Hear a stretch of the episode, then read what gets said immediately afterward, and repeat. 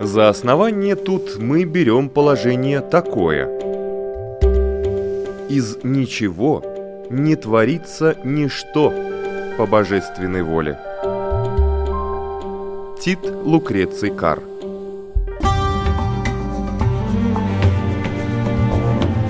Дерзкие теории Смелые гипотезы Предположения, которые завтра могут стать аксиомами Природа вещей на латвийском радио 4.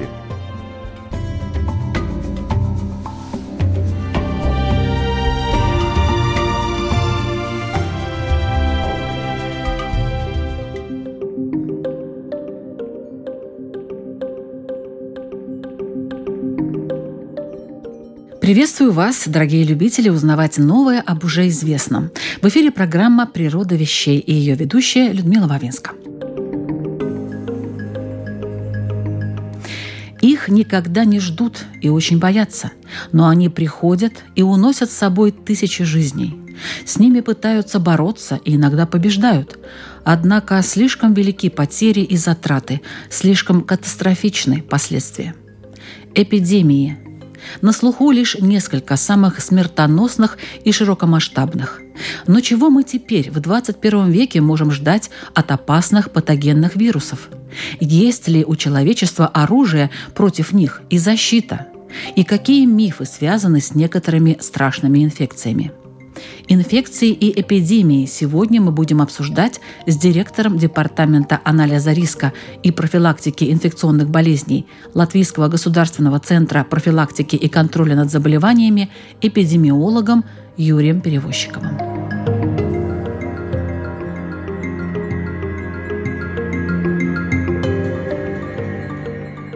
Что такое инфекционная болезнь? Это фактически это взаимодействие микроба микроорганизма с макроорганизмом. И существуют микроорганизмы, существуют и животные, и люди. И вот это взаимодействие, которое между ними происходит, оно эволюционно складывается в каких-то определенных направлениях. Есть очень много микроорганизмов, которые не производят никакого, скажем, вредного влияния на животных или на человека. Есть, опять-таки, микроорганизмы, которые вызывают заболевания у животных, но не вызывают у человека, потому что эволюционно выработалась устойчивость к данным микроорганизмам. Есть такие болезни, которыми болеют люди, но не болеют животные. Каждое из этих заболеваний имеет свое название. Это либо зоонозы, болезни животных, это либо антропонозы, которыми болеют люди. Это в первое взаимодействие. Взаимодействие может быть разное. Мы можем заразиться и даже этого не заметить. У нас может произойти колонизация. Так сказать, это на поверхности кожи может появиться стафилококк. Он может через какое-то время пропасть, снова появиться у многих людей. Но, опять же, при определенных обстоятельствах тот самый стафилококк, а золотистый стафилококк, если он попадет в пищевые продукты, то и не будут соблюдены условия приготовления этих продуктов, он постоит в тепле какие-то несколько часов, он размножится до такого состояния, до такого количества и будет при этом выделять продукты жизнедеятельности. Эти продукты жизнедеятельности попадают в пищу, и если человек, кто-то будет использовать пищевой продукт, то будет тяжелое пищевое отравление. А в принципе-то как бы, если мы просто заразимся, и даже нам в рот попадет этот золотистый стафилококк, то заболевание не вызовется. То есть есть такое взаимодействие. Есть взаимодействие, когда микроб попадает в организм человека и возникает защитная реакция в виде иммунного ответа. Но опять-таки человек говорит, я никогда этой болезнью не болел. Но если проверить серологически, сделать лабораторное исследование, кажется, что у него есть антитела к этой инфекции. Иногда даже бывает, что клещевому энцефалиту находят у людей. Они говорят, мы никогда не болели, может быть, даже клещей не видели в своей жизни. Но такие бывают случаи, потому что иногда инфекция протекает незаметно. Следующая стадия инфекционного процесса, когда человек все-таки заболевает. И это уже может быть заболевание быть либо очень легким, средней тяжести или очень тяжелым. Тяжелые случаи могут приводить непосредственно к смерти. Легкие случаи часто могут быть не диагностированы, потому что симптоматика может быть совершенно различна. Это может быть легкое недомогание, температура. При некоторых инфекциях, ну, как мы знаем, понос, рвота, тошнота. У нас очень часто люди болеют кишечными инфекциями, это известно. И человек может не обратиться к врачу поэтому никто не скажет, чем он заболел. Тяжелые случаи человек обращается к врачу, будет проведена лабораторная диагностика. Если все зависит от того, какие будут исследования и в Иногда, довольно часто мы можем сказать, чем заболел человек, иногда можем и не найти, потому что инфекционных болезней много, а лабораторные исследования дорогие, все, конечно же, невозможно применить каждому человеку. Следующий вариант, что после перенесенной инфекции какие могут быть результаты, исход этой болезни. Это может быть выздоровление, это может быть носительство инфекции, брюшной тиф, когда это был бич. Многие люди умирали, кишечная инфекция выделяется с фекально-оральный путь заражения, заражаются пищевые продукты, заражается вода, и были большие эпидемии. Даже если посмотрим на статистику 60-х годов, мы видим, что это были тысячи. А почему? Потому что было очень много носителей. И тогда была борьба с носительством, и все пищевые работники, кто связан с пищей, должны были бы проверяться на эту инфекцию. Еще известна даже публикация из начала прошлого века в газетах в Нью-Йорке была, так сказать, э, такая Мария, которая несла смерть. Она была домработницей, она не знала, что она заражена брюшным тифом.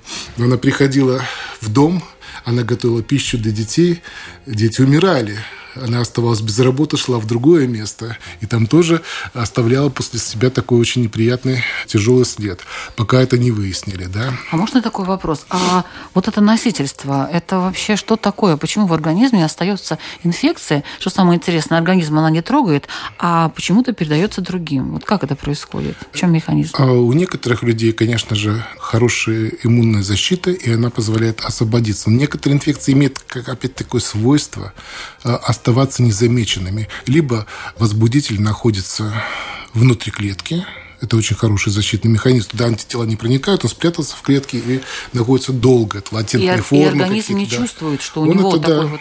В клетке он это не чувствует, не замечает. В прошлом году исполнилось 100 лет с начала крупнейшей эпидемии в истории человечества, так называемого испанского гриппа, Болезнь коснулась всех континентов и за 18 месяцев унесла жизни, по разным подсчетам, от 50 до 100 миллионов человек. Всего переболели испанским гриппом или испанкой около 550 миллионов, почти треть тогдашнего населения планеты. Впрочем, эпидемия вовсе не началась в Испании, и эта страна пострадала от этого гриппа не больше других – по одной версии, грипп, возможно, впервые появился в США, в Канзасе, в военном лагере, где шло обучение новобранцев для отправки в Европу на помощь странам Антанты еще в 1917 году. По другой версии, пандемия зародилась где-то в Восточной Азии, то ли в Китае, то ли во Вьетнаме, и быстро распространилась по всему миру. Почему же тогда грипп назвали испанским? По этому поводу есть определенное объяснение, озвученное местными испанскими СМИ. Эпидемия совпала с Первой мировой войной. В воюющих державах действовала цензура. И прессе было запрещено писать о масштабах эпидемии, чтобы не доставлять удовольствия противнику. Ну а Испания в войне не участвовала, и ее газеты явились основным источником информации о заболевании. Так европейцы стали сначала употреблять выражение «грипп», о котором сообщают испанцы, а затем и просто «испанский грипп» или «испанка».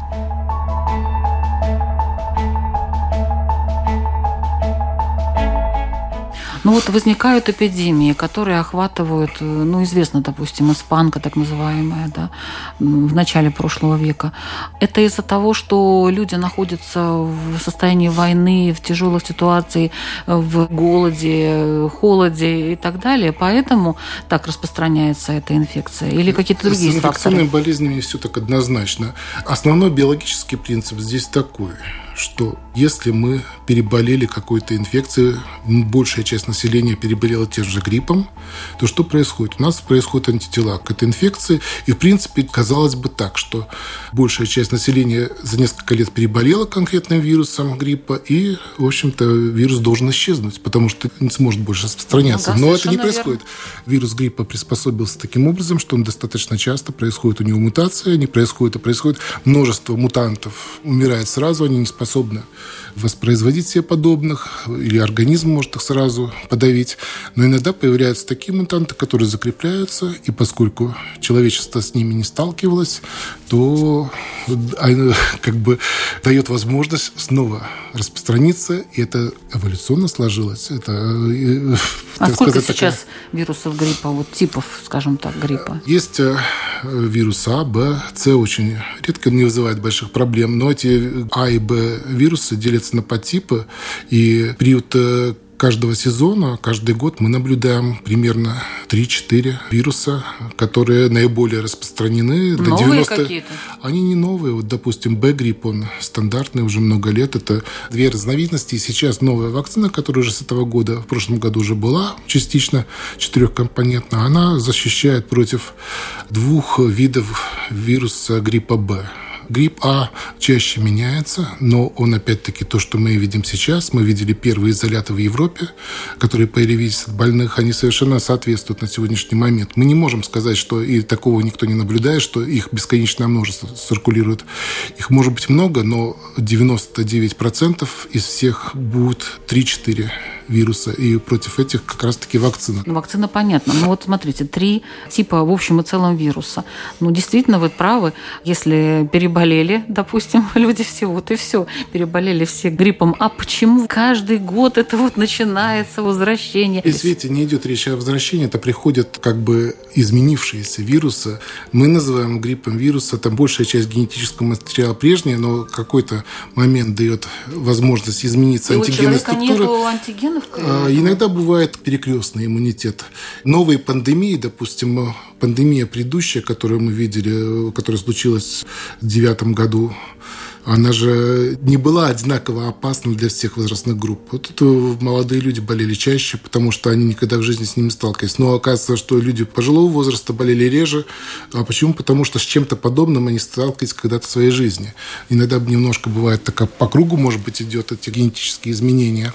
Бывает и наоборот, может быть, что и пожилые люди могут болеть, потому что когда этот вирус совсем новый, совершенно необычный, что было с испанским гриппом. Если очень сильный, сильно генетический генетическое изменение вируса, он становится совершенно незнаком для человека. И вот тут его самое коварное и разрушительное действие. Но сам по себе болезнь тяжелая вызывает ослабление иммунитета, подавляется иммунитет примерно на месяц, возникают компликации в виде дополнительных инфекций, которые при обычном состоянии человек перенес бы хорошо и даже не заметил бы, может быть, свои же микроорганизмы, стафилококки, стрептококки вызывают пневмонию, воспаление среднего уха, сепсис и так далее. Это стандартное осложнение гриппа. Почему? Потому что сам по себе вирус гриппа подавляет на короткое время, но серьезно подавляет иммунную защиту человека. Вот. И совершенно новые вирусы, новые бактерии, если такие даже появляются. Ну, скорее всего, это чаще идет разговор о вирусах. Если у большей части населения нет защиты, то тогда возникает эпидемия. Классический пример – это корь. Когда не было вакцинации против кори, болели практически все. Мы можем взять сейчас нашу статистику 40-е годы, 50-е, 60-е годы. Что мы видим? Мы даже студентам показываем этот график и предлагаем определить, что значит эта пила, которую вы видите на графике. Каждые три года сболеет 20 тысяч человек, а потом идет снижение, и через три года снова 20 тысяч человек. Такая пила идет все время. Шла все время, пока не было вакцинации. И студентам я задаю вопрос. Угадайте, что это за болезнь? Ну, хороший студент сразу скажет, что это корь. А почему такая регулярность, потому что корь очень заразная инфекция.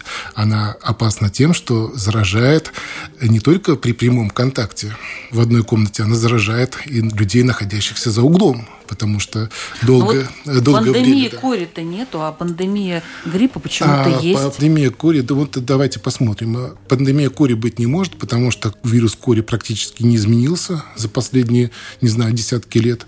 Он не меняется. Но когда не было вакцинации, в течение три года, допустим, в этом году все дети переболели корью. Они родились, материнские антитела пропали через 6-9 месяцев, может быть, даже через год у кого-то пропали материнские. Он не защищен, ребенок, все. Он никак не защищен против кори. Корь заразная, возникает вспышка, и все дети переболели, у всех иммунитет стойкий, пожизненный иммунитет в подавляющем большинстве случаев. Через три года, что происходит? Родилась новая когорта детей. Через год еще новая когорта детей. И еще новая когорта детей. И вот здесь-то как раз считаются вот эти три когорты детей, которые незащищенные. В условиях Латвии это могло бы быть, наверное, 60 тысяч, если у нас год рождается. Вот если у нас будет 60 тысяч незащищенных детей против кори, возникнет вспышка. И тогда она возникала, серьезно она возникала. Кто-то умирал, кто-то выздоравливал, кто-то оставался защищенным на всю жизнь, но лучше такого не допускать. Когда мы в Латвии ввели вакцинацию в 1969 году, на графике наша пила сразу исчезла все снизилось практически до каких-то незначительных цифр. И вот это расстояние между зубцами, вспышками, увеличилось на много-много лет. И каждая последующая вспышка становилась поменьше и дальше отдалена от предыдущей вспышки. А почему? Потому что все равно происходит накапливание людей незащищенных.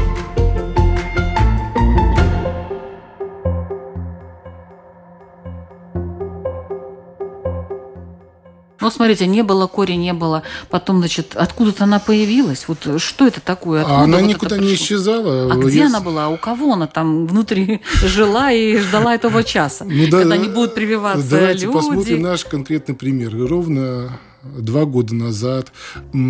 Это был, были рождественские праздники, все отдыхали, но эпидемиологи не отдыхали. Нам уже поступили сообщения, что, видите ли, вот корь завезли. Мы спрашиваем, откуда, откуда же вы нам завезли курь? А вот семья отдыхала в Таиланде.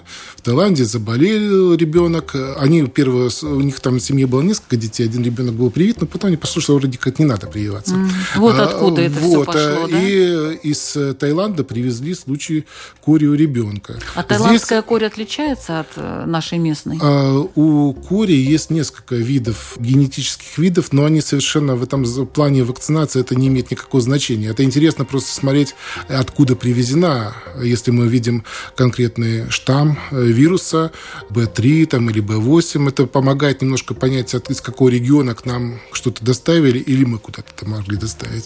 То что-то характерно более Европе, что-то может быть другим странам, другим континентам. Но здесь факт тот, что мы не изолированы больше и уже давно не изолированы. Любую инфекционную болезнь можно за считанные часы откуда-то привести. И поэтому, если мы не защищены против данной болезни, мы не можем сидеть под колпаком, мы обычно путешествуем. А вот смотрите, была эта эпидемия Эбола, да? Инф... Она и есть сейчас. Инфекции.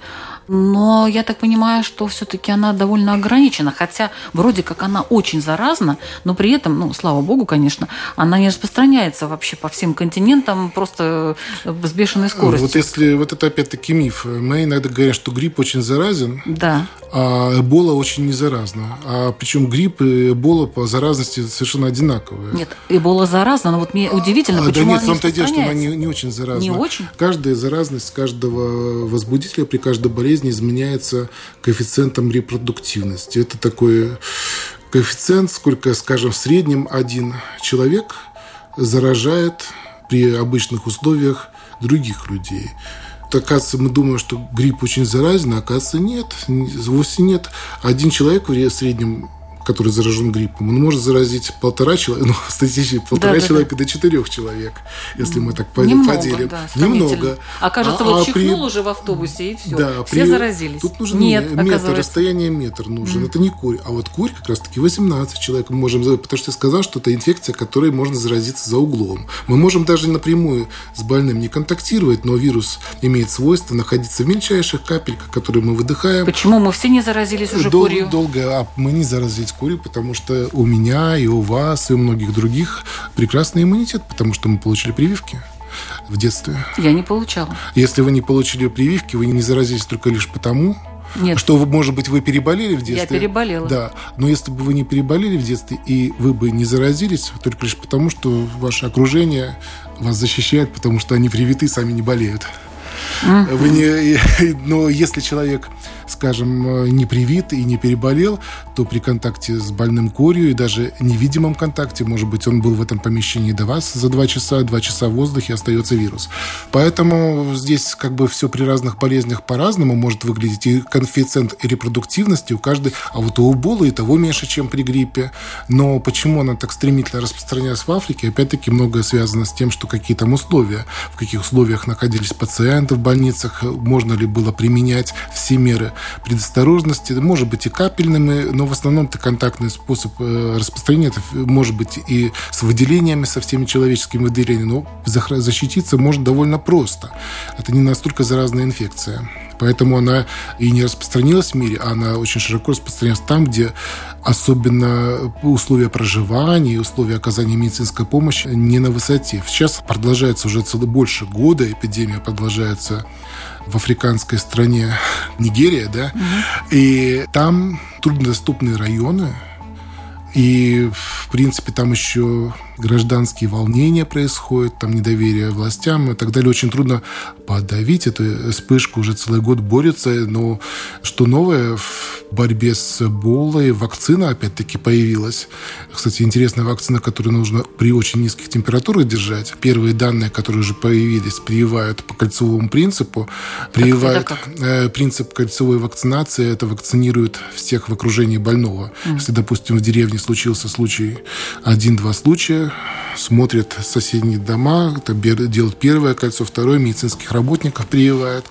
Когда не хватает препарата, при помощи такой кольцевой вакцинации удалось окончательно оспу ликвидировать, потому что а было... точно окончательно ее ликвидировали? Или оспу, мы где-то найдем... Вирус оспы сохранился в двух лабораториях в Соединенных Штатах и в России. Вот, кстати, и идут большие спросить, дискуссии о том, что нужно уничтожить, но это больше переходит уже даже в уровень политических дискуссий, потому что считается, некоторые ученые считают, что вирус должен оставаться, что если вдруг где-то какая-то утечка происходит, то человечество не защищено. Оказывается, мы уже давно не прививались против этой болезни. Ну, как давно? Я привита. Да, мы привиты, но в 1978 году был последний случай, и в начале 80-х, мне кажется, или в 80-м году прививки были отменены во всем мире. А можно вот так вот с корью поступить было? С Курию нужно было так поступить. А почему не поступили? Вот оспу преодолели, почему-то а Задача нет. была поставлена 15-й год Европу освободить от Курии, потом задачу передвинуть сейчас до 20 -го года, это задача всемирная.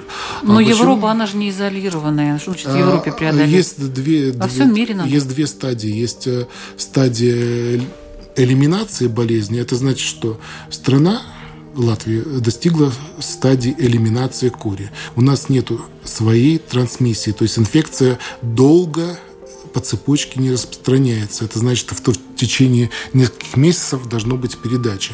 У нас может быть завоз случаев, может кто-то заразиться. У нас таки в прошлом году было 25 случаев, в этом году 3 случая. Но дальнейшее распространение очень ограничено. Могут быть семейные контакты. Мы видели также случаи, что человек посидел в одной общей очереди в больнице, в детской больнице много людей сидит, ребенок с высыпаниями, с температурой тоже ждет свою очередь, много еще через два часа. И вот среди контактных, там 100 контактных мы обследовали, все-таки один, да, заразился удалось Всего заразиться. Лишь. Один заразился, потому что хорошо, что все-таки у нас люди хорошо привитые. И у нас была цепочка, но эта цепочка оборвалась, мне кажется, после пятого или шестого случая. То есть эти данные показывают то, что у нас все-таки нет возможности широко, в настоящий момент нет широко распространиться. Мы достигли статуса элиминации кори, за что получили как бы благодарность от Всемирной организации здравоохранения устно. А вот если мы хотели бы следующую стадию достигнуть, ликвидировать болезнь, это уже более серьезно. Это была ликвидация у ОСПы. Сейчас задача ликвидировать полиомиелит. У нас полиомиелита нету, мы имеем сертификаты, остальные европейские страны, но полиомиелит еще есть. Это Афганистан и Пакистан. Постоянные а в европейских очаги. странах? В европейских странах уже давно полиомиелита нету, но опять-таки это я еще когда начинала работать, я хорошо помню случай, что было в тех же Нидерландах. По-моему, то ли конец 80-х, то ли начало 90-х было.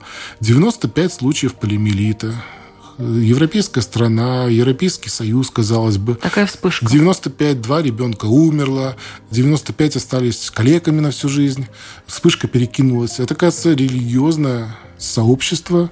Они называют это религиозным поясом. Он проходит посредине страны, территория, где живут люди, принадлежащие определенному религиозному течению, которое отрицает вакцинацию. Но самое тогда, что меня больше всего поразило, они сказали, ну и что?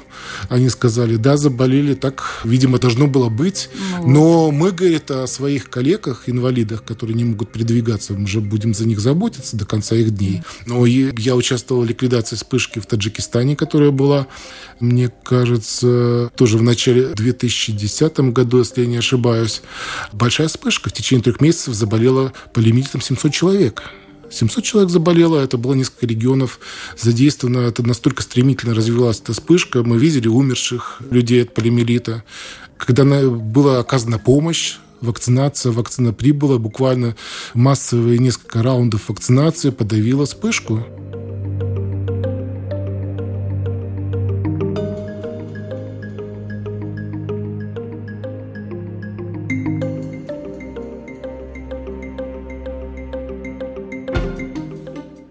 Первые документальные свидетельства о применении биологического оружия относятся к 1500-1200 годам до нашей эры. Больных людей просто засылали в стан противника. Хеты, например, для этих целей использовали больных тулярией. В средние века технологии усовершенствовали. Труп человека или животного, погибшего от какой-нибудь страшной болезни, чаще всего чумы, при помощи метательного орудия забрасывали через стену в осаждаемый город. Внутри возникала эпидемия. Люди во множестве погибали, остальных охватывала паника. В 1925 году был подписан Женевский протокол о запрещении применения на войне удушающих, ядовитых или других подобных газов и бактериологических средств. Впрочем, не всех это останавливало. В Японии с бактериями экспериментировало целое воинское подразделение – отряд 731. Достоверно известно, что во время Второй мировой войны оно целенаправленно и успешно заражало население Китая бубонной чумой. Нацистская Германия массово распространяла переносчиков малярии в Понтийских болотах в Италии.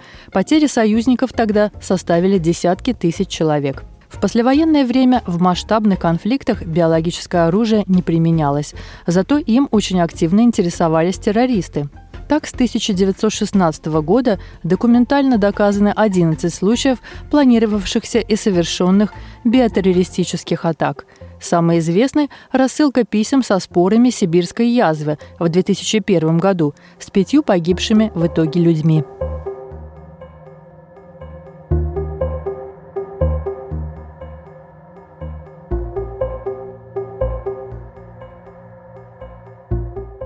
Какие инфекции вот сейчас особенно, мы сейчас перечислили, да, значит, корь, на первом месте, конечно же, сейчас Коль. Почему? Потому что ее реально ликвидировать. Американский регион был тоже вот, ну, избавиться от нее, чтобы не было проблемы в стране как таковой. Но опять-таки для этого нужен высокий уровень охвата. А еще какие болезни? Дальше, в общем-то, все вакцинозависимые болезни это в наших руках то, что мы можем Нет, ну, сделать. Ну, что вот прогнозируется? Ну, как сказать, я не хочу сказать, прогноз это неправильно, но чего врачи боятся? Вот каких заболеваний, вспышек, вот каких-то серьезных заболеваний, которые могут привести к эпидемии, кроме кори и гриппа?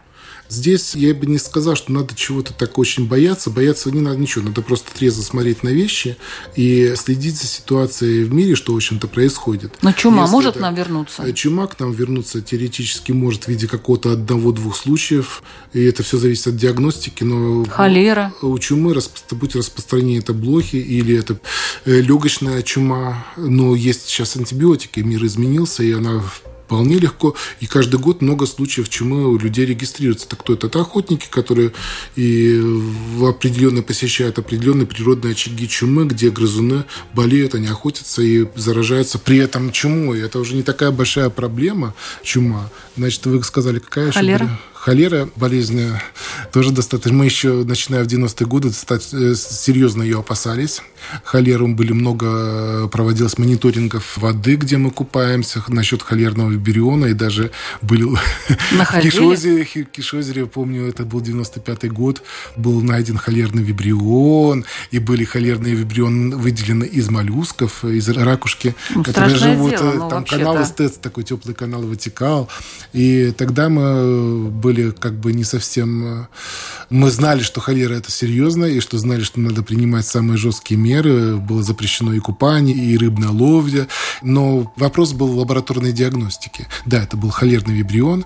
Через полгода нам пришел ответ из... Сначала культура была отправлена в Финляндию, потом она была отправлена в референс-лабораторию в Бангладеш, которая специализируется давно. Они сказали, да, это холерный вибрион, но в нем нет гена патогенности. То есть он не мог вызвать заболевания людей, но это нормальная э, как бы микрофлора в водоемах. И в настоящее время это называют вибриозами. Холерные, разные вибрионы живут ну, то есть это не страшно? водах это страшно для некоторых э, ситуаций. Это совсем другая холера. Это даже не холера, это заболевание, э, раневая инфекция.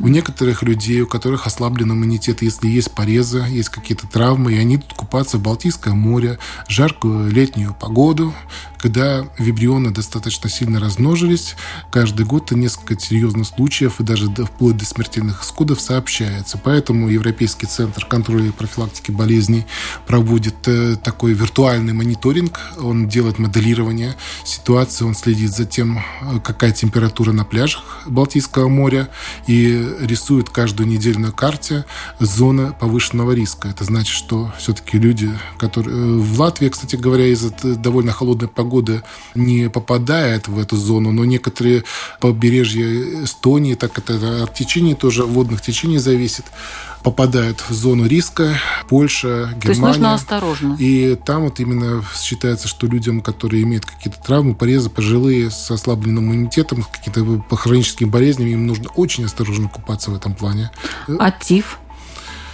Брюшной. А, брюшной тиф, да, мы видели еще, когда я начинала работать. В 80-е годы было довольно много случаев, но уже не так. У нас э, была регулярная проверка старых пожилых людей, которые когда-то перенесли. Это была картотека.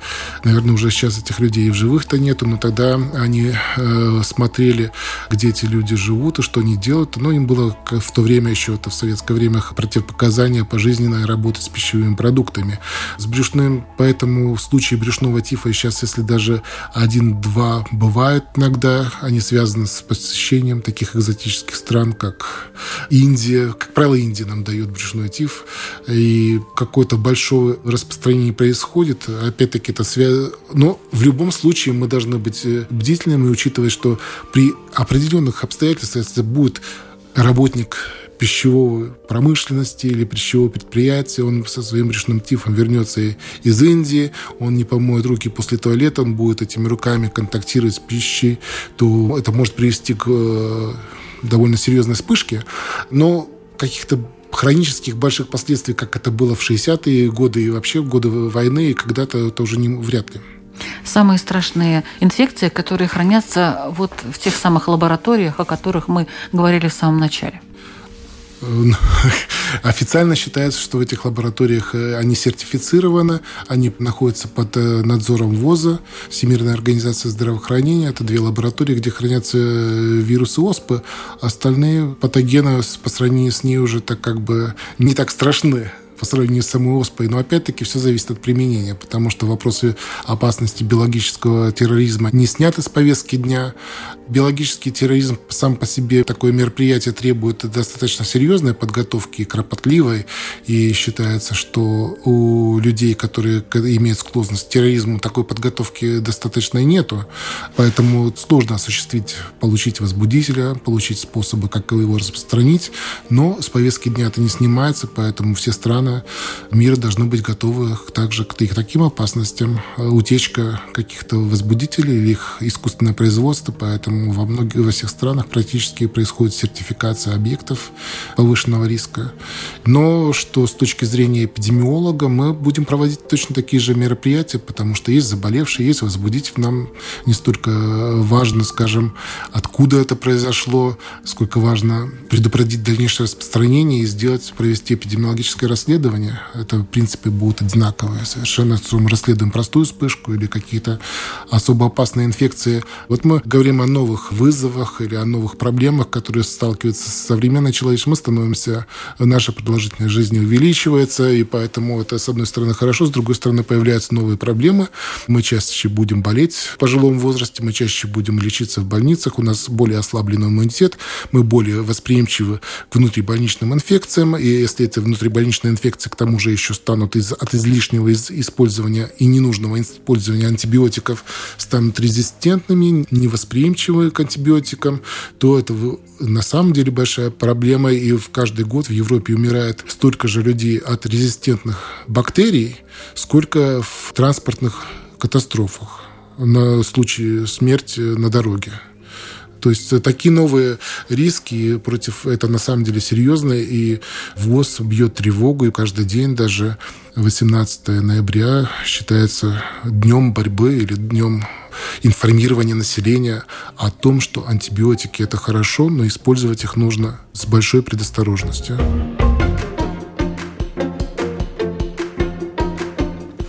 В эфире была программа «Природа вещей». В природе патогенных вирусов, вызывающих страшные эпидемии, мы разбирались вместе с эпидемиологом Юрием Перевозчиковым. Над выпуском работали ведущая Людмила Бабинска, компьютерный монтаж Валдис Райтумс, музыкальное оформление Кристины Золотаренко. Текст об интересных фактах читала Светлана Гинтер. Природа вещей. Мы открываем ее каждый четверг в 3 часа дня на Латвийском радио 4. Присоединяйтесь.